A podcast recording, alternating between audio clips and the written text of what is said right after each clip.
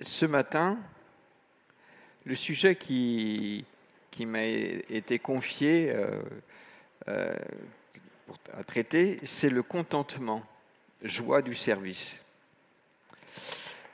Et à vrai dire, quand je vous vois là, beau, rayonnant,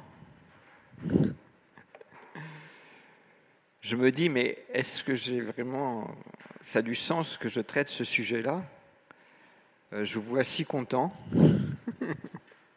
je me dis, est-ce que je vais ne me prêcher qu'à moi-même? Euh, Râleur et, mécontent en, ces occasions.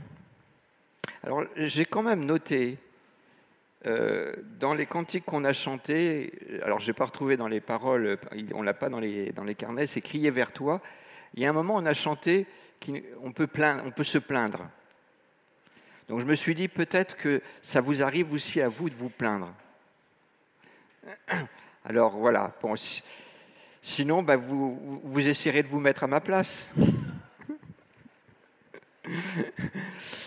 voilà. Alors, le verbe, si on parle du contentement, on va se dire, bah, on va regarder ce que la Bible en dit. Alors, finalement, la Bible n'utilise pas tant que ça le mot, on va le voir quand même, le mot contentement. Le, verbe se contenter, être satisfait de ce que l'on a, bah, ça existe en grec biblique, mais ce n'est pas utilisé à, toutes les pages. Ça ne veut pas dire que la notion n'existe pas, mais ce n'est pas utilisé à toutes les pages. Et puis, des fois, en fait, euh, Dieu, dans sa parole, nous dit une chose, et puis ben, on a à l'écouter, et il ne le répète pas. mais ça ne veut pas dire que ce n'est pas important. Mais en, tout cas, c'est un constat. Euh, on ne le trouve pas tant que ça. On va essayer de, suivre le mot. Et il y a un verbe, être content, être satisfait. Ça vient de, la notion de suffisance aussi, archéo. Et puis il y a son substantif.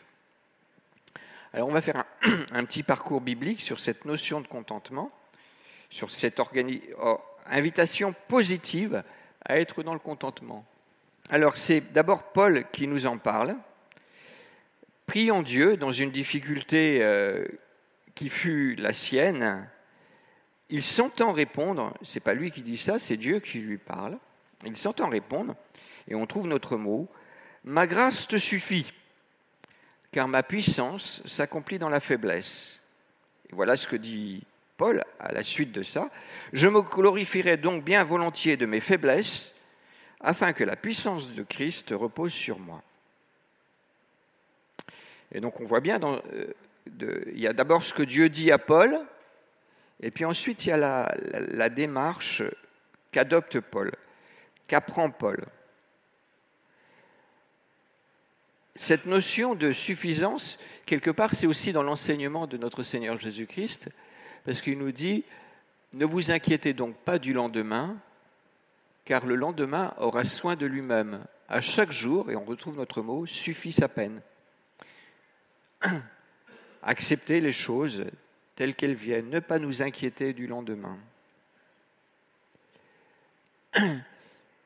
Paul, suite à cette invitation de, Dieu, dans une circonstance qui n'était pas facile, il est parlé de d'écharde dans la chair et il demandait à être guéri de quelque chose. On pense que c'était peut-être un problème à des yeux. Et Dieu lui a dit non, ma grâce te suffit, ma puissance s'accomplit dans la faiblesse.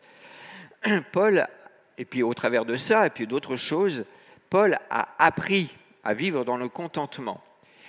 Et c'est ce qu'il exprime quand il s'adresse aux Corinthiens, aux Philippiens.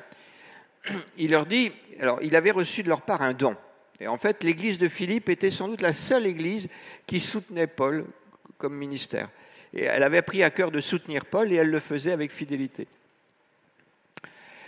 Et il dit, ce n'est pas en vue de mes besoins que je dis cela, donc euh, par rapport à ce soutien, car j'ai appris à être content de l'état où je me trouve.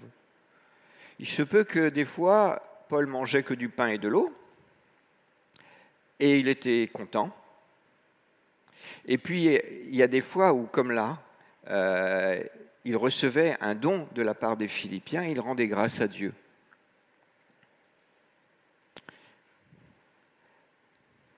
Paul a appris, et donc derrière cette notion d'apprentissage, il y a quelque part le, fait que cette chose n'est pas innée en nous et qu'on a besoin de l'apprendre. Comment l'apprendrons-nous Est-ce que c'est peut-être pas finalement au travers de circonstances difficiles dans nos vies?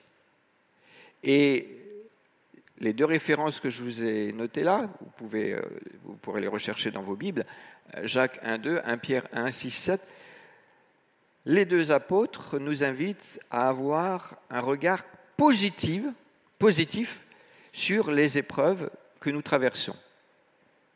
Et est-ce que justement, ce n'est pas que ces épreuves peuvent nous apprendre à être dans le contentement? On a un texte, et on, va le lire, où Paul nous exhorte précisément, il ne parle plus de son expérience à lui, mais il nous dit, allez, les frères, allez-y. Les frères et les sœurs, allez-y. Alors voilà ce qu'il nous dit.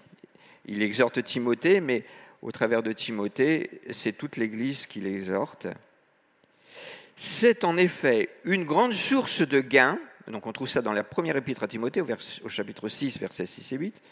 C'est en effet une grande source de gain que la piété avec le contentement, et on retrouve notre mot. Et il fait un constat, une analyse, car nous n'avons rien apporté, dans le monde, et il est évident que nous ne pouvons rien en emporter. Si donc nous avons la nourriture et le vêtement, cela nous suffit. Et on retrouve notre mot. Vous voyez, cette invitation, cette exhortation à être dans le contentement auquel euh, Paul nous invite. Et il y a aussi l'auteur de l'épître aux Hébreux qui nous donne une invitation sur le contentement. Ne vous livrez pas à l'amour de l'argent, contentez-vous de ce que vous avez. On peut se demander, mais tu vois, pourquoi il fait le lien là? Ne vous livrez pas à l'amour de l'argent, contentez-vous de ce que vous avez. Car Dieu lui-même a dit, je ne te délaisserai point et je ne t'abandonnerai point. Finalement, avec ces versets, tout est dit. Et on pourrait s'arrêter là. Nous avons les raisons du contentement. Dieu s'occupe de nos vies. C'est Jésus qui nous le dit.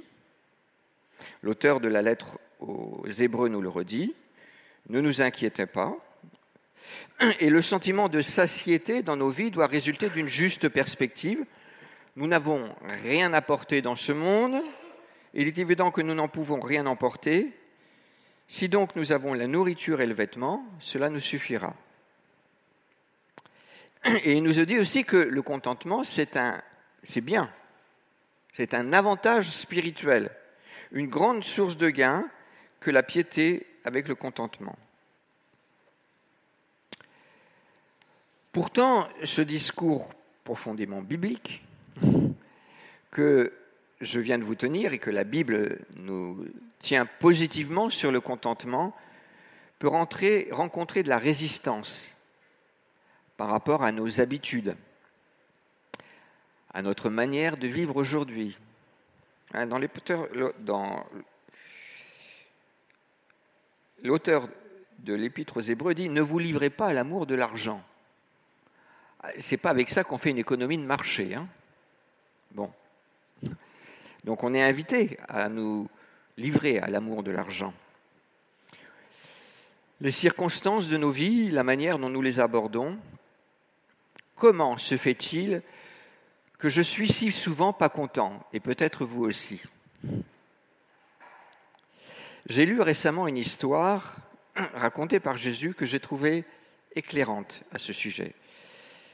Et j'avais à cœur, et ça va être là le cœur de la prédication, de vous la partager. Je vous invite donc à ouvrir vos Bibles. Je vais afficher le texte, mais vous pouvez ouvrir vos Bibles. Dans l'évangile de Matthieu, au chapitre 20,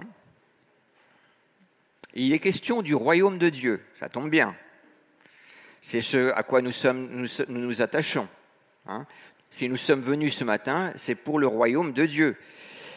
Si nous nous démenons, c'est pour le royaume de Dieu.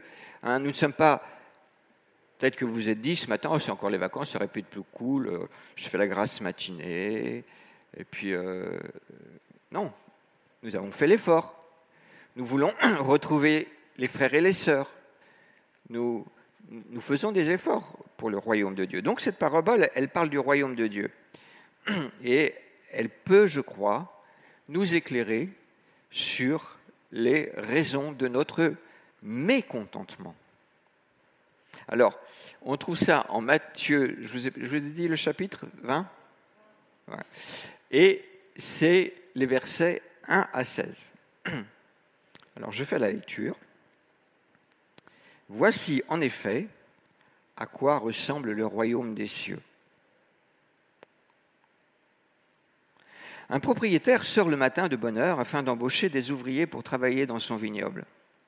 Il convient avec eux de leur donner comme salaire une pièce d'argent pour la journée. Puis il les envoie dans sa vigne. Vers 9 heures du matin, il sort de nouveau et on aperçoit d'autres qui se tiennent sur la place du marché sans rien faire. Il leur dit Vous aussi allez travailler dans ma vigne et je vous paierai correctement. Ils y vont. Il sort encore vers midi, puis vers 3 heures de l'après-midi. Et chaque fois, il agit de la même manière.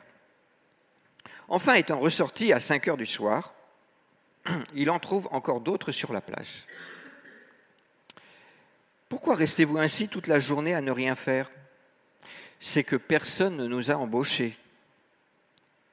Eh bien, vous aussi, allez travailler dans ma vigne.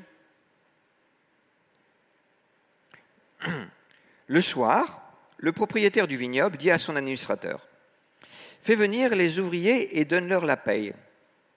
Tu commenceras par ceux qui ont été engagés les derniers, pour finir par les premiers.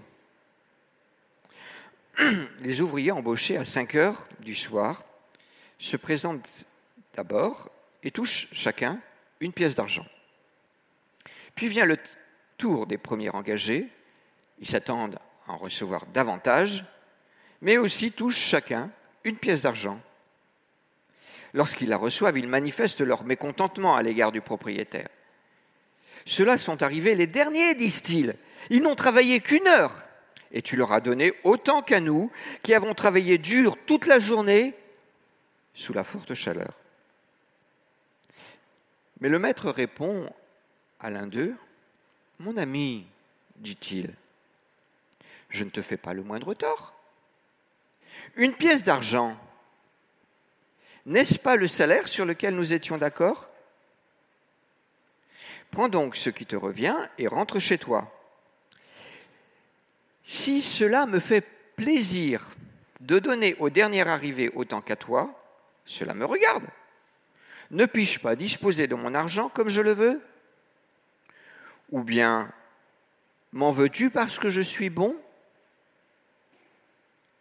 Voilà comment les derniers seront les premiers et comment les premiers seront les derniers. Quelle étrange histoire. Je ne sais pas si vous la trouvez étrange. Et on va passer du temps à essayer de trouver l'étrangeté de cette histoire et de méditer sur l'étrangeté de cette histoire. Parce que Jésus a voulu déranger. Et nous, des fois, quand on lit la Bible, on ne se laisse plus déranger par Jésus. Quel drôle de propriétaire que nous décrit Jésus.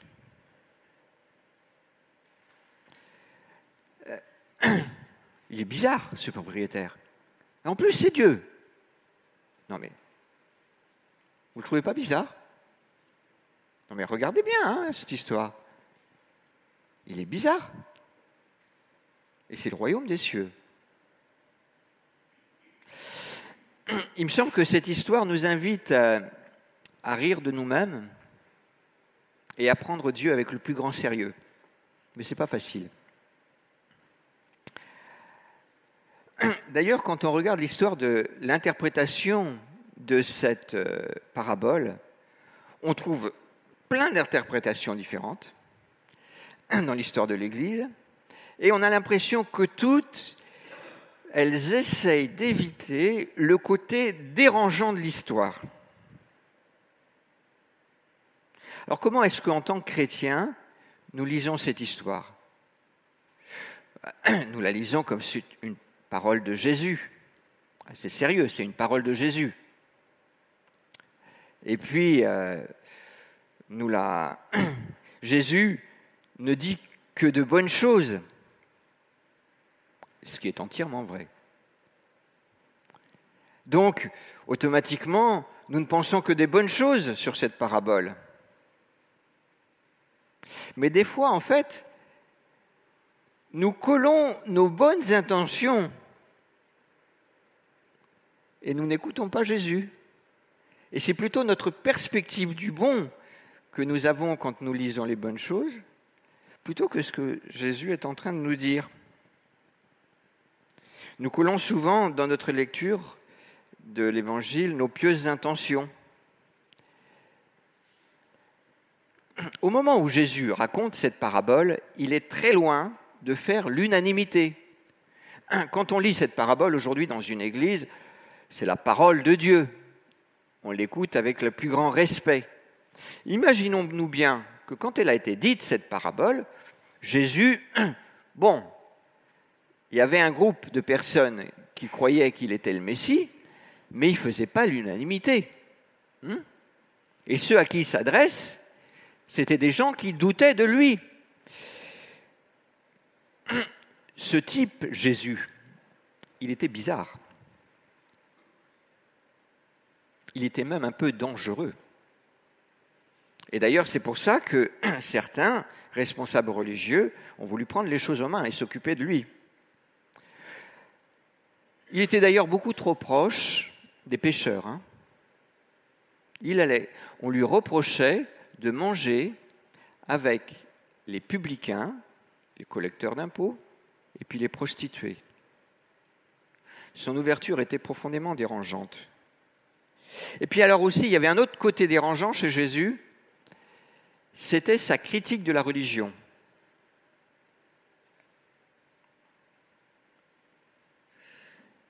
Mettons-nous dans la peau des auditeurs de l'époque et essayons de saisir le côté dérangeant de cette parabole. Le royaume des cieux ressemble à un propriétaire de vigne. Bon, difficile de voir derrière ce propriétaire, qui en plus est propriétaire d'une vigne, un autre personnage que Dieu. Et la vigne, dans la tradition biblique, c'est le peuple de Dieu. Dieu envoie des ouvriers dans sa vigne. Jusqu'ici, tout se passe bien. Il en trouve. Il convient avec eux d'un salaire et le contrat est fait. Tout va bien, nous sommes dans le domaine connu. Après, l'histoire devient un peu bizarre. Et puis de plus en plus bizarre. Ce propriétaire qui a embauché à 6 heures du matin ressort à 9 heures du matin et il trouve d'autres ouvriers. Hein, la, journée commençait à 6 heures du matin, la journée de travail, et elle se finissait à 6 heures du soir. Donc 12 heures de travail. Bon. Ok, il les embauche. Là, il ne parle plus de salaire. Bon, d'accord. Il, leur promet de payer ce qui est juste. Donc nous, on se dit, qu'on a été embauché au début, bon, il devrait avoir trois quarts de denier. Hein. Et puis, ce propriétaire de la vigne, il continue. Il sort comme ça à midi, à 15 heures. Mais alors le clou, c'est qu'il sort à 17 heures. Pour une journée qui va jusqu'à 18 heures, il sort à 17 heures. Et là, il prend le temps de discuter avec ceux qui sont restés au chômage. Et les ouvriers expliquent que c'est un chômage qui n'est pas voulu. Bon, là, on peut se questionner un peu. Hein, parce qu'il est passé pas mal de fois sur la place du marché. Donc comment ça se fait qu'ils n'étaient pas là, quoi? Bon, peut-être qu'ils ont des bonnes excuses. Hein. Ils ont peut-être eu un empêchement pour. Euh, ils n'ont pas pu venir avant 17 heures. Peut-être qu'il y avait un enfant malade, je ne sais pas quoi. En tout cas, il les embauche et puis il les envoie dans sa vigne. C'est quand même un drôle de propriétaire. Hein. On a l'impression qu'il s'intéresse plus aux ouvriers qu'à la vigne. Et puis qu'il trouve son intérêt à embaucher des gens. Parce que franchement, embaucher des gens une heure avant la fin, c'est tout sauf rentable. Certains diraient qu'il a de l'argent à perdre. D'autres dans le sud diraient même que c'est un grand fada qui ne comprend rien aux affaires.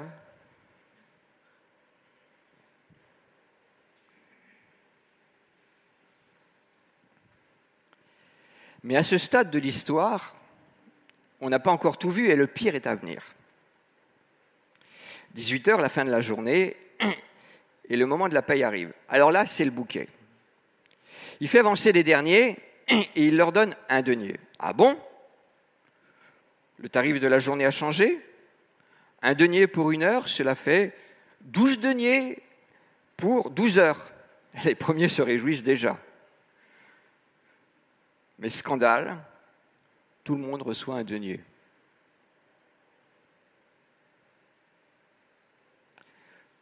Que veut nous dire Jésus avec cette histoire provocante, pour ne pas dire absurde?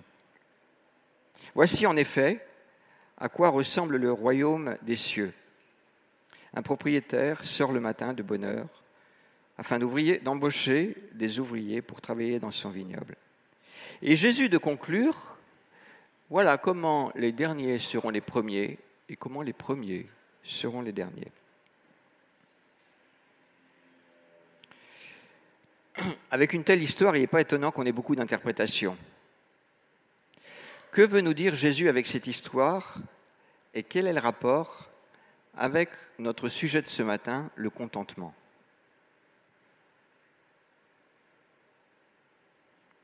Il y a quelques semaines, alors que je pensais à cette prédication sur le contentement, je suis tombé par hasard sur cette parabole de Jésus et sa lecture m'a fait tilt. Eh bien, voilà bien des personnes qui ne sont pas dans le contentement. C'est ces premiers dont nous parle Jésus.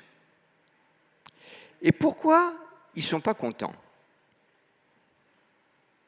On va essayer de comprendre un peu comment fonctionne une parabole et qu'est-ce que, Jésus veut nous dire par une parabole. Alors, pourquoi aussi il y a beaucoup de, dans l'histoire de l'Église, de variantes sur les interprétations des paraboles, c'est que pendant longtemps, on s'est mépris sur le sens de ce qu'est une parabole. Pendant longtemps, dans l'histoire de l'Église, si vous lisez par exemple des, fois des, interprétations des paraboles de Saint Augustin, c'en est même comique. Hein. la parabole du bon samaritain par Saint, Augustin, tout est détaillé, hein, même les trois pièces, tout a un sens. Et en fait, les paraboles sont interprétées comme des allégories. C'est-à-dire que c'est comme une histoire codée, imagée, et vous collez derrière chaque élément du texte un sens spirituel. Ça, c'est l'allégorie. L'allégorie, donc vous avez une histoire imagée, et puis en fait, ça dit une autre histoire, mais c'est un peu codé. Chaque élément du texte, faut trouver la traduction. La parabole, on s'est rendu compte, correspond à un genre littéraire particulier et différent. On trouve quelques allégories euh, dans, la Bible. Dans l'Ancien Testament, il y en a une, au moins dans le livre des juges. Et puis, dans le, par exemple, l'allégorie de Agar et Sarah, que Paul fait euh, dans le, dans l'épître aux Galates, je crois. Mais la parabole, elle fonctionne différemment. C'est une histoire de la vie courante et elle a une pointe. On parle de pointe pour les paraboles, ou en l'occurrence ici, c'est une parabole à deux pointes ici. C'est-à-dire une pointe, c'est un objet saillant, et la parabole va venir nous piquer un peu. Elle va venir nous interpeller et elle va illustrer un principe spirituel.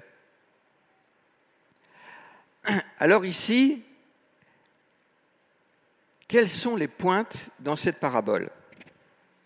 C'est une parabole à double pointe, on va voir, il y a deux pointes dans cette parabole, deux notions sur lequel Jésus veut nous faire réfléchir, auquel il veut nous faire nous rendre sensibles.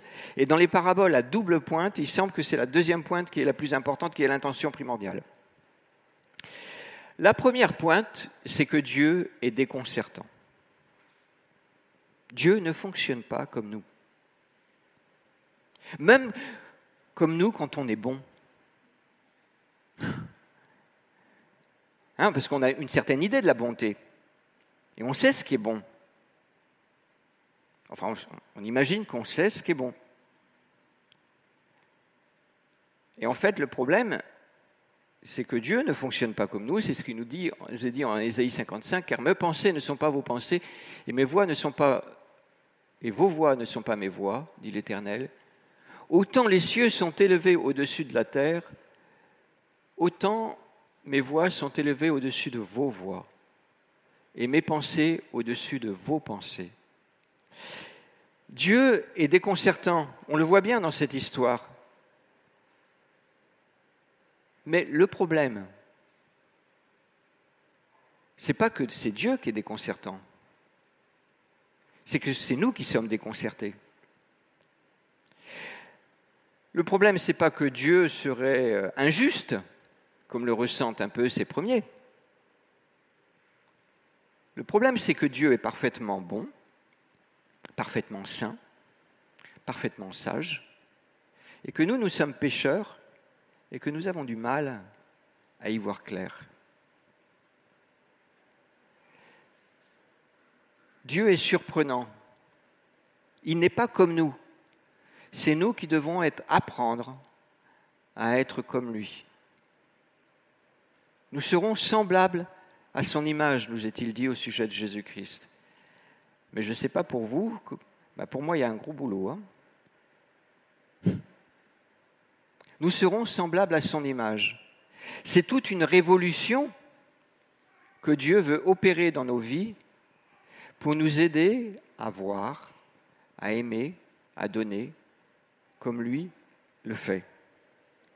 Et la deuxième pointe de la, parabole, eh bien, c'est une parole pour ceux qui sont mécontents de Dieu. Ceux qui ont des reproches à faire à Dieu. Ceux qui trouvent que c'est injuste ce qu'ils vivent. Alors, j'aimerais dire aussi, c'est ce que j'ai mis au, tableau, sur le transparent, c'est que en étant mécontents, nous sommes en bonne compagnie. Il n'y a pas que les incroyants qui sont mécontents. Quand on regarde dans l'Écriture, on trouve tout un ensemble d'hommes, de femmes, de croyants qui ont été mécontents et dont on dirait qu'ils avaient des bonnes raisons d'être mécontents ou qui ont dû apprendre à passer au-dessus de leur mécontentement. Des vrais croyants, des David, des Jonas, des Habacuc, des Job, des Jérémie, des Asaph. Paul aussi a fait partie de ces mécontents. Seigneur, pourquoi cette écharde dans ma chair?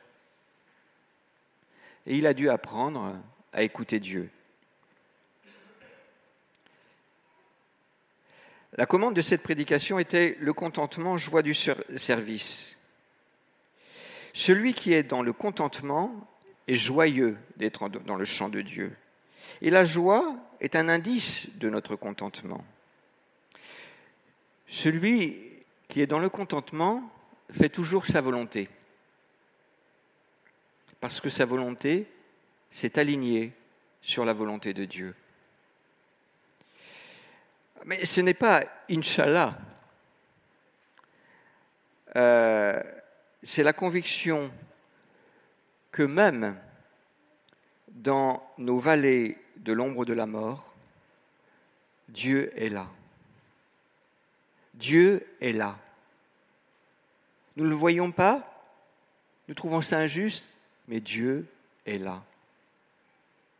Et dans les vallées de l'ombre de la mort, tu es là, toi, mon bon berger, et ta houlette et ton bâton me rassurent. Ton autorité et, ta protection veille. C'est ce que nous avons chanté aussi ce matin. Il ne dort ni ne sommeille celui qui veille sur son peuple.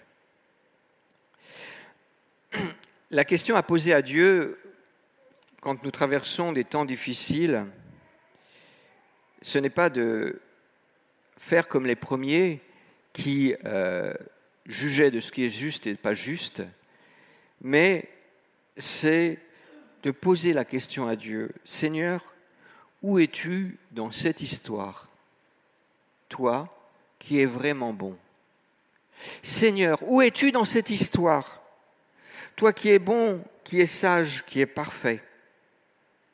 Où sont ta bonté et ta grâce dans cette histoire? Que je vis Où est le rendez-vous que tu me tends, toi, le Dieu bon? Je ne sais pas si je vous ai aidé à mieux saisir cette invitation au bonheur. Il y aurait beaucoup à dire sur le contentement.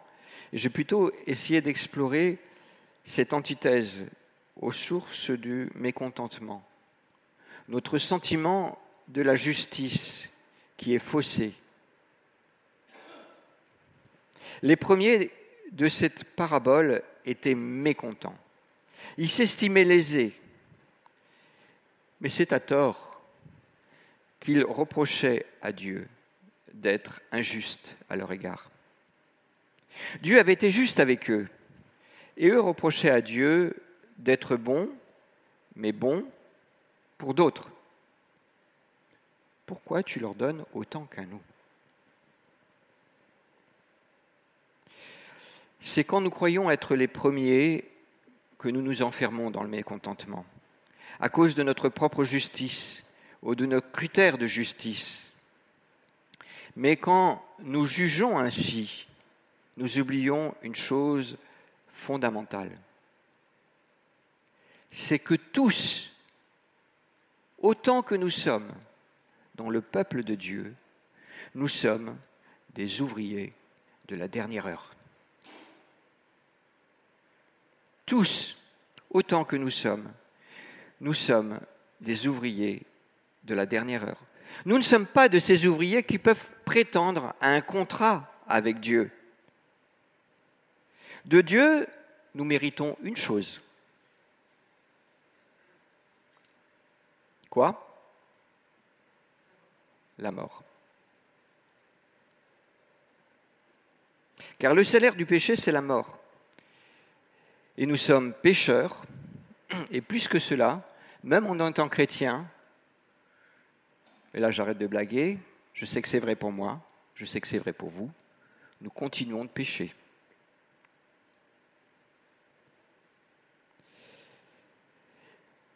Dieu nous supporte et Dieu nous fait grâce.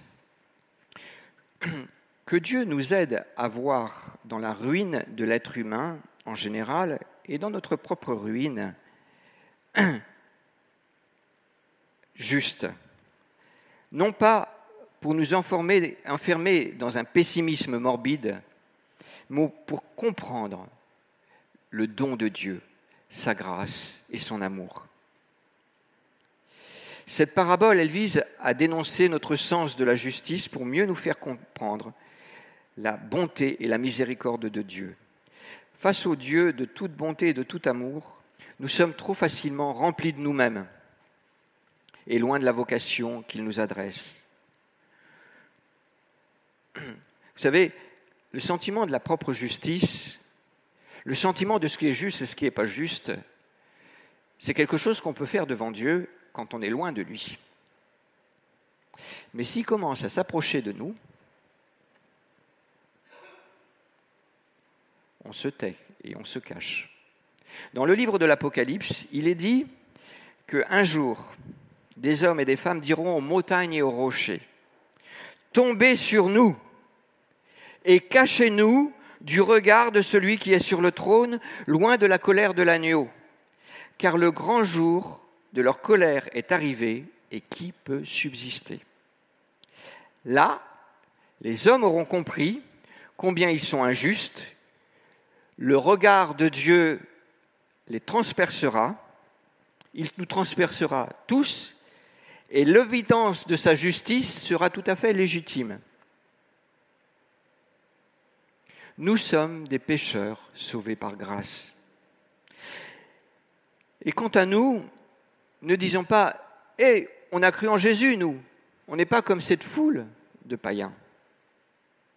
Quand on commence à dire ça, quand on commence à s'appuyer même sur les privilèges de notre foi, on oublie, on se met un peu à la place des premiers. Et on oublie que les derniers seulement seront les premiers. Sachons et vivons comme des pécheurs sauvés par grâce, vivant de sa grâce. Alors le contentement poindra dans nos vies et la joie ne nous quittera pas. Jésus n'a-t-il pas dit, Je vous donne ma paix, je vous laisse ma paix Et plus loin, je vous dis ces choses pour que ma joie demeure en vous et que votre joie soit parfaite. Amen. Je vous invite à prier.